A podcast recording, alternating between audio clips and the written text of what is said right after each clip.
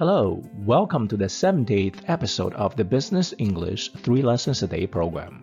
I'm your host, Dr. James Ma. Today is August 5th, 2020. Lesson 1 Incentive 激励 First, please note that incentive is a noun and its verb form is incentivize. An incentive is some form of reward that is used to encourage desired behavior. For example, a company could use bonus as an incentive to reward employees with better sales record. To incentivize is to reward someone with an incentive.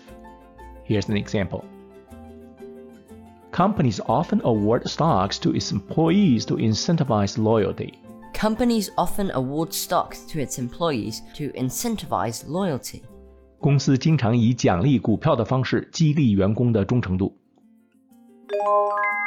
Lesson 2 Warrant 认股权证 Warrants are issued by the underlying company and give the holder the right to purchase the company's common stocks at a prefixed price at a predetermined future date.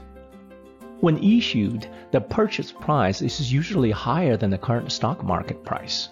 Therefore, the holder of warrants will have to wait until the stock price surpasses the purchase price to make a profit. When warrants are exercised, new shares will be issued. This is different from stock options, which give investors the right to buy existing common shares. Here's an example. Warrants may not be worth much at the time of issuance, but its value has the potential to increase dramatically in the future. Warrants may not be worth much at the time of issuance, but its value has the potential to increase dramatically in the future. 认股权证在发行时可能不怎么值钱，但是在未来却有巨大的增值潜力。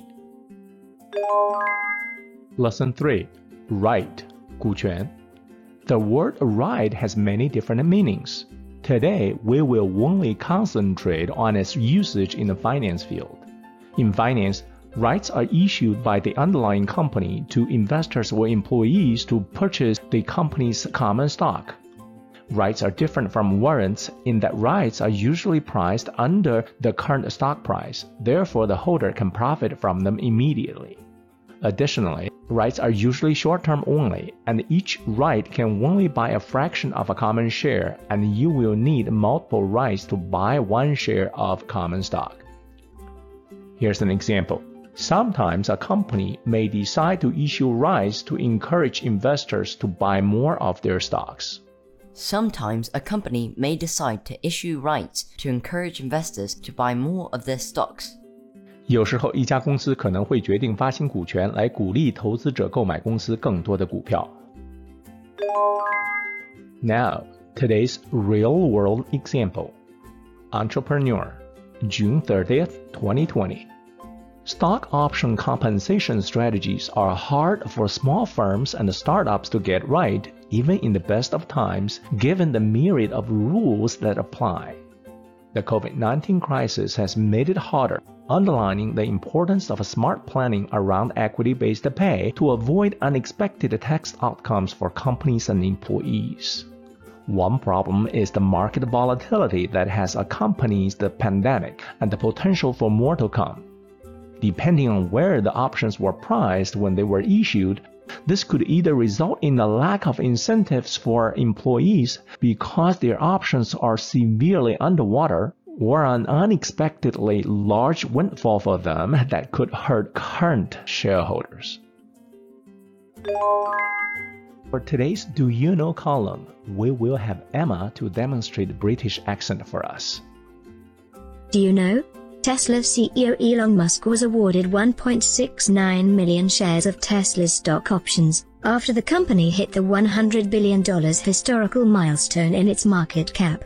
This is only the first of 12 tranches, totaling 20.3 million shares, in Musk's compensation plan approved by shareholders in 2018. In theory, if Tesla reaches the final target of $650 billion market cap set in the plan, Musk would be able to earn over $50 billion. Musk has never accepted a salary. Instead, he chose for the board approved, equity based compensation plan.